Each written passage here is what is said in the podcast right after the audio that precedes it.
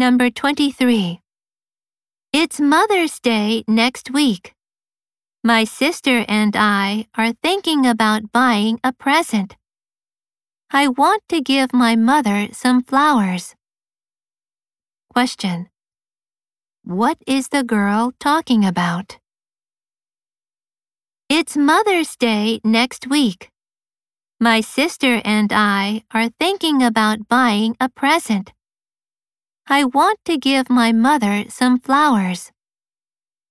Question. What is the girl talking about?